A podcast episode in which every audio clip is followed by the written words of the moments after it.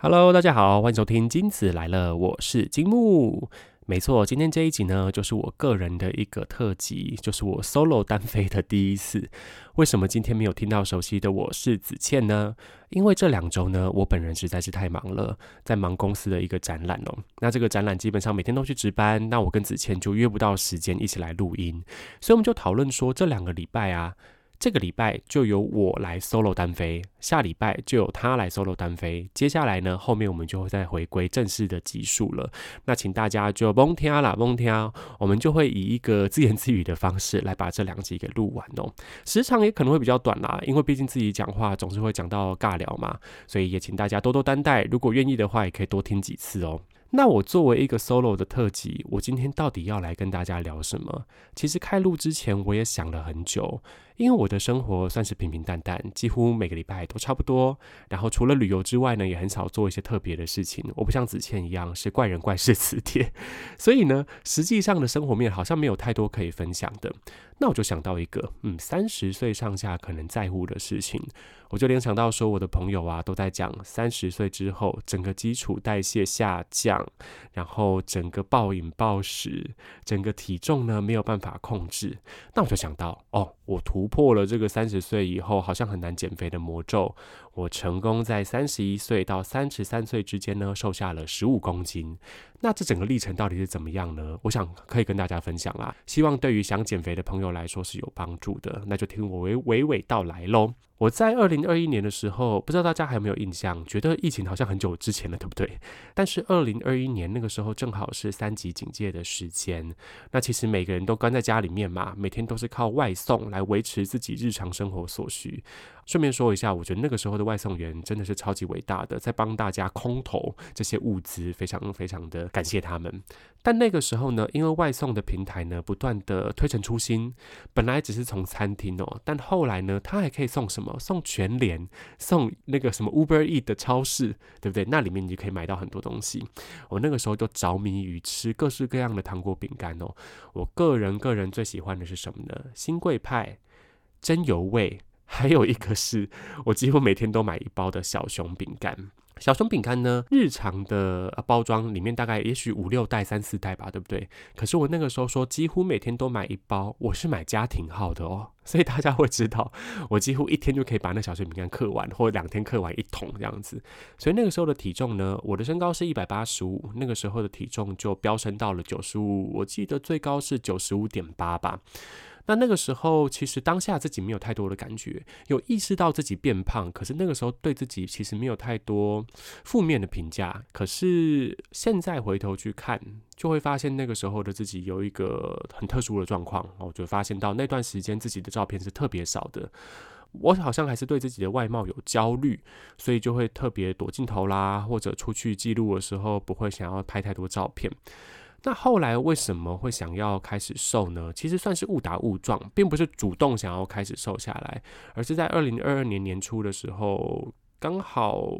情绪不太好，就不太想吃东西，所以整个食欲下降之后呢，体重也随着下降。然后在镜子里面也肉眼可见的看到自己的状态有一些改变嘛，所以那个时候就希望可以延续。但是当时的我呢，非常懒惰，算是一个懒猪猪，所以我就选择用节食的方式。那我告诉大家，节食绝对是减肥最不适合的一种方法。它短期可能可以瘦，可是大家都知道，节食的反弹是非常非常强烈的。所以那个时候呢，我就靠节食的方法，真的吃很少，然后用低碳呐、减糖的方式，体重很快很快的就一路下降到大概八十五公斤左右。当时最低有到八十五公斤，都是靠不吃或少吃来达成的。可是这个东西就是这样，因为当时候的我稍微有一点成绩之后呢，就开始得意忘形，所以没有忌口的状况之下，就是体重又回来了嘛。那后来呢，就发现不对。不能再这样下去哦，因为尝过甜头了之后，就希望体重可以维持住。所以我的体重大概回升到八十八、九十左右的时候呢，我开始做一件事情，就是把运动加到我的日常生活当中。那个时候选择的运动呢，其实是以重训为主。那尤其又是在家里面啊，你可以做伏地挺身啊、弹力带啊、哑铃的这种。当时候三级警戒的关系，也很多那种健身教练在网络上录相关的影片嘛。所以我就用这样的方式呢，去每天运动，然后运动量不算太大，可能一天会做四十五分钟到六十分钟，可这个是无氧哦，就等于是说哑铃那些的。那那个时候就基本上把体重维持住，因为肌肉量增加的时候，基础代谢会增加嘛，所以等于我饮食方面有稍作控管的话呢，还是可以达到一个动态平衡，所以体重大概就维持在八十七公斤这样子。那后来为什么体重还可以继续往下走呢？我前面有讲，我总共瘦了十五公斤嘛。我觉得关键是在去年夏天的时候，不知道哪根筋不对。我以前不太喜欢做有氧运动的，觉得跑步好累，然后游泳很想死。但去年夏天的时候，突然间觉得，哎，游泳好像可以纳入到日常生活当中，所以我就开始去游室外池。那很琐碎的分享一个，为什么不能游室内池呢？因为我的皮肤不知道为什么在室内池都会起疹子，会发痒，所以我得要到室外池去游。那也许是室外池的阳光有一些怎么讲？光合作用 让我可以代谢的更好吗？我也不知道。皮肤变黑了，然后体重也慢慢的在往下降，搭配有氧了之后。可是这个有氧的分量，或者说有氧的时间，其实没有很长。我大概一天游个三十几分钟就觉得累了。那个时候啦，就是没有还没有很认真的做有氧嘛。然后那个时候饮食也没有控制，基本上就是还是天天都有机会吃到炸的啦、素食啦。然后含糖饮料本来就很少喝，但是偶尔还是会喝一些。所以就变成是说，麦当劳、肯德基、汉堡王轮番上阵之下呢，体重就维持在八十五、八十七这样反复来回，好，就停在这个地方。好，那接下来我的下一步呢，就是来到了二零二三年初。二零二三年初，因为游泳池没开嘛，那个时候就很积极的在找说要在什么样的地方开始运动。结果呢，后来就痛定思痛，重新办了健身房的会员。为什么说重新？因为那个时候健身房有因为一些政策的关系，他没办法进去嘛，有些人没办法进去那个健身房，我就怒把那个合约给解除了。所以后来就对我们家附近那个健身房呢，心怀怨恨，觉得说不管怎么样都不要再回去办了。可是后来整个冬天没有运动的关系，体重又慢慢回升，心里觉得这这样不对，我要放下仇恨，我要放下自己的坚持，重新又办了健身房会员之后，我就爱上了一个运动，叫什么？叫做椭圆机。其实椭圆机有点像是滑步机，可是它的上下的步伐是比较大的，也就是说它有点模拟在跑步的时候那个脚步的运动。但又没有像跑步那么伤膝盖，因为我发现每个运动都有一些相关的肌群要训练嘛。我在跑步的时候，常常会跑到最后呢，觉得膝盖啊，还有觉得核心的地方不是很舒服。那个时候，所以呢，就选择用椭圆机开始来做运动。那椭圆机呢，我整个是踩上瘾。那个时候我最高最高会踩到七十分钟，然后就发现说，哎，踩了之后有效果，体重又在慢慢下降，然后流汗又觉得很爽嘛，所以继续这样踩下去，好长一段时间哦，从一月。踩到大概四月左右。就持续的每天做高比例的有氧，然后体重就慢慢的从突破八十五的大关哦，然后到八十四、八十三这个位置，然后又在这个地方来回徘徊，就停在这里了。不过对我来说就是一个新的突破，我就发现呢，有氧其实可以帮助体重下降的蛮快的。那我觉得当时候的自己其实心态也没有建立的很好，可是为什么可以坚持做下去呢？因为我发现啊，在踏这个椭圆机的时候，耳朵里面听 K-pop 的音乐，还蛮能够帮助维持那个。呃，频率的，就是踩的那个频率。那那个频率维持住了之后，其实就哦好，我在听完这首歌，好，我亲爱的 Lisa 把这首 Money 唱完，那我就可以把这个运动做完。那个时候几乎是靠意志力把它撑下来的。同一时间呢，我也调整了自己的饮食，算是做了之前的低糖减碳的加强版，也就是说，把那个蛋白质的含量提高，然后。基本上尽量不要吃淀粉，然后淀粉的热量就用油来替代。那个时候体重确实又有在下降，我觉得是跟运动相辅相成的，就是有氧加饮食控制是彼此有帮助的。可是呢，这个时候又发现我的体重同样的在八十二、八十三公斤左右就停在那了，其实已经算是很不错了。只是我在想有没有什么再突破的可能性。后来呢，是有我的同事看到我的那个运动消耗的卡路里的统计，因为 Apple Watch 里面可以计算嘛，然后他。就说：“哎，哇，你一整天消耗快四千大卡，可是你吃有吃这么多吗？”然后我才意识到说：“哦，对耶，好像要有那个热量空缺，要保持在一个呃适当的范围之内，否则身体会害怕自己死掉，所以他就会尽量的保持脂肪哦，不会消耗脂肪这样子。所以我就仔细的一看，我发现我每天热量缺口可能有两千卡、三千卡，那我的身体可能就吓死了嘛，想说你这个人是怎么回事？运动量这么大，都没吃东西，所以我改了一个方向，从饮食开始着手。本来短期的那个低糖减碳水很有帮助，可是是呢，我就开始慢慢的补一点碳水化合物进来，然后开始呢，尽可能把自己每天的热量缺口控制在大概。五百，然后或者是六百、七百左右，算是吃的东西变得吃很饱。这个是在以前减肥的是完全无法想象的，就是会以为我要瘦下来都得要尽量少吃啊，多运动啊。这个听起来像是减肥的一个真理嘛？可是实际上呢，当你热量消耗已经到了一个程度，尤其如果你的重量训练其实是有一点基础的话。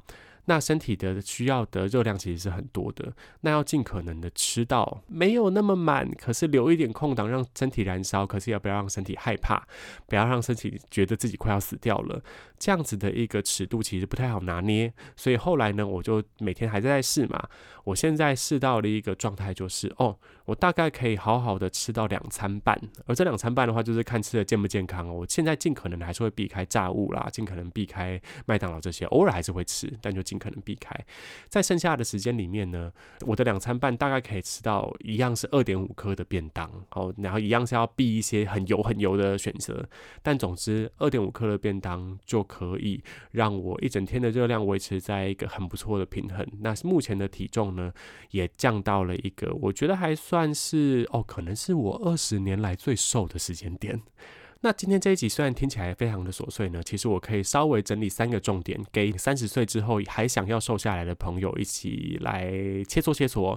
首先呢，我会建议你要去盘点你自己的饮食，你能够牺牲到什么程度？我知道有一些减肥的人，他是吃到非常非常干净的，也就是他热量精算、营养精算，然后或者是请营养师来帮忙。但我自己并没有打算要做到那个样子嘛，我觉得那样子对我来说不太容易，真的完全实现。所以我靠的方法呢？就是我把有氧跟重训的运动量提高，然后增加那个空间可以让我吃东西，所以我现在尽量就是让自己每天都可以做到基础的时间的重量训练，弹力带什么都好，徒手也没关系，就尽量做。有氧的话，这礼拜是因为比较忙没有办法做，否则上下班都会尽可能踩脚踏车，或者是说哦走路多走路，让自己的那个消耗的量可以提升。那吃的话也可以比较松一点。那另外一个呢，运动的种类我觉得也相当重要。我觉得对于女生来说的话，可能练腿会是一个很不错的选择，因为腿的肌肉比较大块嘛，那它提升的基础代谢率也是比较高的。但如果说是男生的话，那就很多地方可以练啊，可能胸腿，然后我最弱的核心，其实核心也是可以练的。这些东西比较大块的肌群练起来之后，基础代谢率也会有很显著的提升。我是建议重训跟有氧都要互相搭配才行。然后最后呢，有氧也不要做的太多。我真正突破那个门槛，好来就是那个很难突破那个算体重的地板，然后继续往下走，是我有氧减到了一个比较安全的范围。所谓的安全呢，就是让身体不会觉得自己死掉了。然后可是剩下的运动量呢，就用一点点的重训来补。这样呢，我觉得是对我自己来说比较容易在日常生活当中达到的平衡。那当然，这也不是说年龄的增长不是问题哦。但是我也有看到说，其实我们人体的代谢率真正会开始下降是在六十岁之后。那那个时候，很多那个粉砖主啊，可能转贴这个讯息都会讲说啊，你各位啊，这个不要再帮自己找借口了。如果说现在呢，觉得自己代谢慢的话，很有可能是生活作息的问题，什么什么之类的。那我觉得我自己也可以验证哦。如果真的有睡饱的时候，瘦的真的比较快。所以呢，以前说的少吃多运动其实是没有错的。可是怎么样少吃？那少吃到什么程度？运动要做什么？还有最后一个就是有没有休息够？有没有让身体呢有足够的睡眠？这也是很重要的。那今天这一集呢，我就以为自己是皮塔哥哥 哈，来跟大家分享 减肥的一个心情啦。怎么办啦？自己人录，怎么觉得真的好琐碎？但我相信有些人是会对这个主题有兴趣的。那今天的 solo 集就跟大家分享到这边，那下一集就期待子倩的表现喽。如果大家喜欢今天这一集的节目的话呢，也不要忘记按赞、订阅、分享。不对，我不是皮塔哥哥，请不要忘记到我们的 Apple Podcast 上面呢，给我们五星的好评哦。那也欢迎把这个节目分享出去。如果你的朋友没有 Apple Podcast 的话呢，你也可以在 Sound On、Spotify、KKBox 上面这些平台都可以找到我们的节目，叫做《金子来了》。那如果你想要跟我们有更多的互动的话呢，也欢迎搜寻我们的 IG 有 CTLL 的 Podcast，就可以找到我们的账号《金子来了》。也欢迎分享你自己听后的心得得哦。那我们今天这一集就到这边啦，大家下集再见喽，拜拜。